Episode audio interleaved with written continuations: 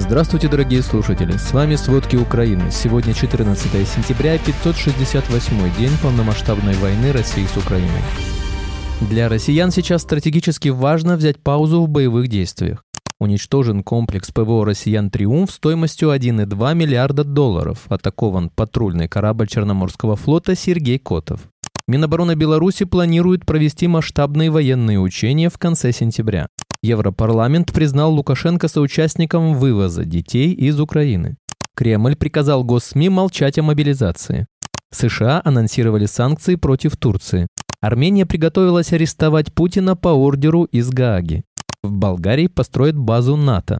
Россияне массово поехали на заработки в оккупированные регионы Украины. Обо всем подробнее. Провластные СМИ получили приказание избегать публикаций о новой волне мобилизации в России. Такое распоряжение сделала администрация президента, пишет «Медуза». Несколько сотрудников ГосМИ сообщили, что запрет распространяется даже на комментарии представителей власти, которые выступают с опровержением слухов о мобилизации. Так в стоп-лист попал глава Комитета Госдумы по обороне Андрей Картопалов, который неоднократно высказывался на эту тему и предрекал России большую войну во время принятия закона о повышении призывного возраста. Работник одного из провластных таблоидов отметил, что публикации с комментариями о мобилизации набирают большое количество просмотров, поскольку люди видят в них вполне определенные сигналы. Как у нас в России считается, если власти что-то опровергают, значит точно будет, пояснил он.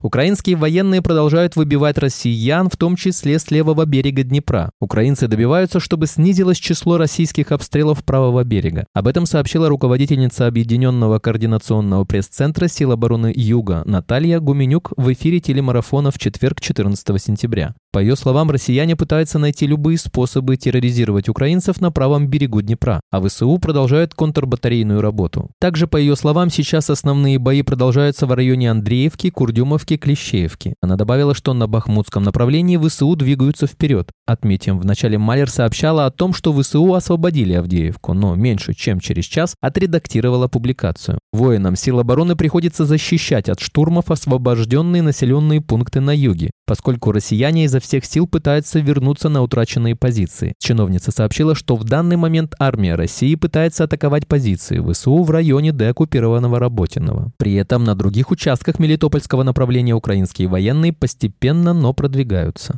Потери российской армии в Украине составляют уже 270 970 военнослужащих. За последние сутки были уничтожены 620 россиян. Кроме того, Генштаб ВСУ включил в потери за сутки корабль, а также подводную лодку, поврежденную в ходе вчерашней атаки на Севастополь.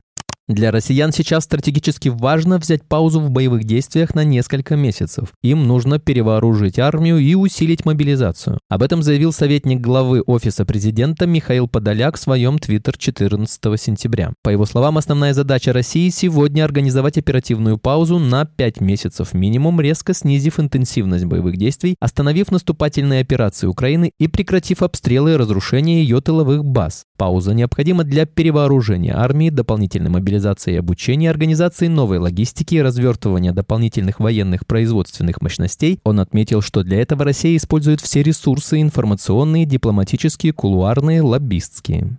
Сегодня ночью силы обороны Украины сбили над Днепропетровской областью три беспилотника. Обломки дронов упали на жилые дома. Об этом сообщил глава Днепропетровской ОВА Сергей Лысак в Телеграм. По словам Лысака, частично разрушен один частный дом. Еще шесть повреждены. Также изуродованы и восемь хозяйственных построек, три авто. Загорелась сухая трава, пожар спасатели потушили. Глава ОВА добавил, что по тому же району россияне били из тяжелой артиллерии и градов. Под обстрелом оказалась Марганецкая община. Кроме того, сообщается о взрывах в окрестностях Кривого Рога дорога. Россияне ночью 14 сентября из артиллерии обстреляли село Новодмитровка Белозерской общины Херсонской области. В результате погиб шестилетний ребенок, еще четыре человека были ранены. Об этом сообщает офис генпрокурора. Россия в ночь на 14 сентября атаковала Украину несколькими группами ударных беспилотников «Шахет-136-131». Атака происходила с трех направлений – мыс Чауда, Крым и Ейск, Курск, Россия. Об этом сообщают воздушные силы ВСУ. Всего были зафиксированы пуски 22 шахедов в направлении Николаевской, Запорожской, Днепропетровской и Сумской областей. Напомним, прошлой ночью россияне выпустили 44 дрона «Камикадзе». Основным направлением для удара стал Измаильский район Одесской области. В результате атаки была повреждена припортовая и гражданская инфраструктура. Семь человек пострадали. Обломки одного из дронов снова нашли на территории Румынии. Всего за год российские военные выпустили по Украине более 2000 ударных дронов типа «Шахет-136-131».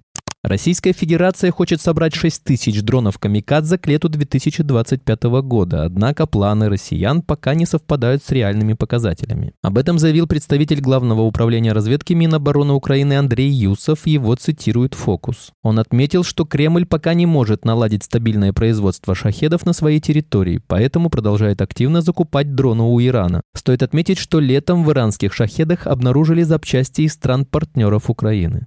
Вооруженным силам Украины подтвердили, что утром 14 сентября был нанесен удар по российским комплексам ПВО возле оккупированной Евпатории. Подтверждение опубликовал Старком ВСУ. Напомним, как сообщили СМИ со ссылкой на источник в спецслужбах, сегодняшние взрывы в Евпатории стали результатом спецоперации СБУ и ВМС. В результате был уничтожен комплекс ПВО «Триумф» стоимостью 1,2 миллиарда долларов. По целям эффективно отработали беспилотники и ракеты «Нептун». Сначала беспилотники поразили радары и антенны антенны комплекса. После выведения из строя радиолокационных станций подразделения ВМС двумя крылатыми ракетами «Нептун» ударили по пусковым комплексам С-400, С-300, «Триумф». Ранее руководитель украинской разведки Кирилл Буданов заявлял, что хотя Украина пока не держит Крым под полным огневым контролем, но может наносить удары по любой части полуострова. В Российском Министерстве обороны утром 14 сентября заявили об уничтожении 11 беспилотников над территорией оккупированного Крыма. Об этом говорится в сообщении ведомства в Телеграм. Кроме того, россияне обвинили вооруженные силы Украины в попытке атаковать патрульный корабль Черноморского флота «Сергей Котов». Украинские правоохранители установили личности еще четырех российских военных, причастных к убийствам гражданских во время оккупации Бучи Киевской области. Об этом сообщает нацполиция Украины 14 сентября. Так, 27 февраля 2022 года во время оккупации Бучи русские расстреляли 26-летнего охранника супермаркета, не имевшего оружия и не принимающего участия в боевых действиях. Россияне расстреляли безоружного охранника в черной одежде с надписью «Охрана Новус». Раненый мужчина смог дойти до своего места работы, чтобы спрятаться, однако впоследствии умер от ранений. Напомним, за год на Киевщине полиция нашла 15 мест массового захоронения гражданских. При этом сообщалось, что российская бригада, которая зверствовала в Буче, почти полностью уничтожена. Минобороны Беларуси планирует провести масштабные военные учения в конце сентября. В них хотят задействовать РСЗО «Смерч» и «Полонез», а также минимум 5 бригад. Об этом сообщила мониторинговая группа «Белорусский Гаюн». Сейчас проходит активная подготовка к учениям. Проводятся осмотры, на которых проверяются наличие и состояние снаряжения, вооружения и военной техники. При этом добавили наблюдатели подразделения 336-й реактивной артиллерийской бригады, на вооружении которой находятся РСЗО «Смерч» и «Полонез», уже начали перемещаться в район проведения учений. Европарламент принял резолюцию, в которой признал белорусского президента Александра Лукашенко соучастником незаконного вывоза детей из оккупированных Россией районов Украины. Депутаты осудили действия Минска, в результате которых более 2150 детей, включая сирот, были перемещены из оккупированных украинских территорий в Беларусь, где подверглись процессу индоктринации. Биограф американского миллиардера Илона Маска Уолтер Айзексон заявил, что определенное количество оборудования и услуг спутниковой сети Starlink перешло под контроль Пентагона. Об этом он рассказал в интервью Вашингтон-Пост. Он отметил, что Маск избрал отстранение от российского вторжения в Украину, опасаясь, что использование технологии его компании может привести к ядерной войне. Напомним, Илон Маск тайно приказал отключить Starlink возле Крыма, чтобы сорвать атаку Украины на российский флот. После этого он заявил, что не мог отключить спутник спутниковую связь возле оккупированного Крыма, так как сервис там никогда не работал. Также сообщалось, что в Сенате США потребовали провести расследование в отношении Илона Маска.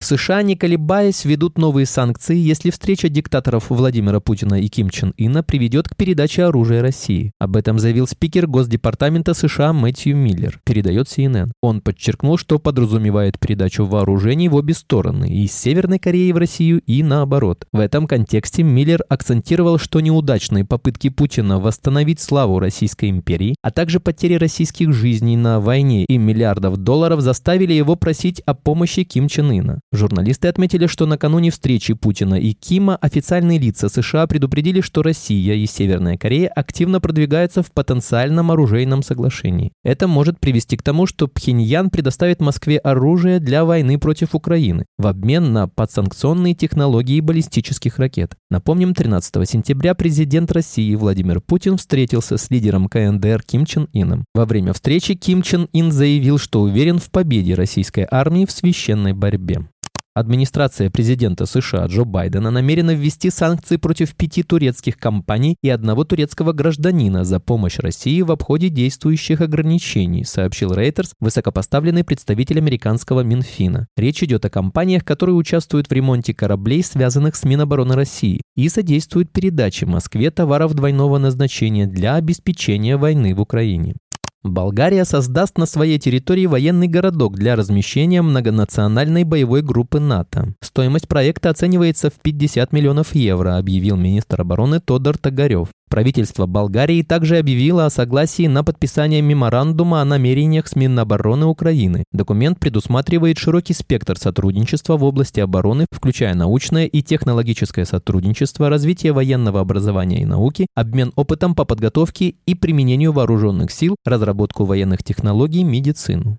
Римский статут Международного уголовного суда МУС будет ратифицирован Арменией в полном объеме, заявил премьер Никол Пашинян. Правительство направило римский статут в парламент. Это не является шагом против России, а связано с вопросами нашей безопасности, подчеркнул он. Пашинян напомнил, что Армения начала процесс ратификации еще в декабре 2022 года. К сожалению, произошло неудачное совпадение в контексте отношений России и МУС, отметил он, имея в виду, что в марте суд в Гааге выдал ордер на арест президента России Владимира Путина по подозрению в незаконной депортации украинских детей.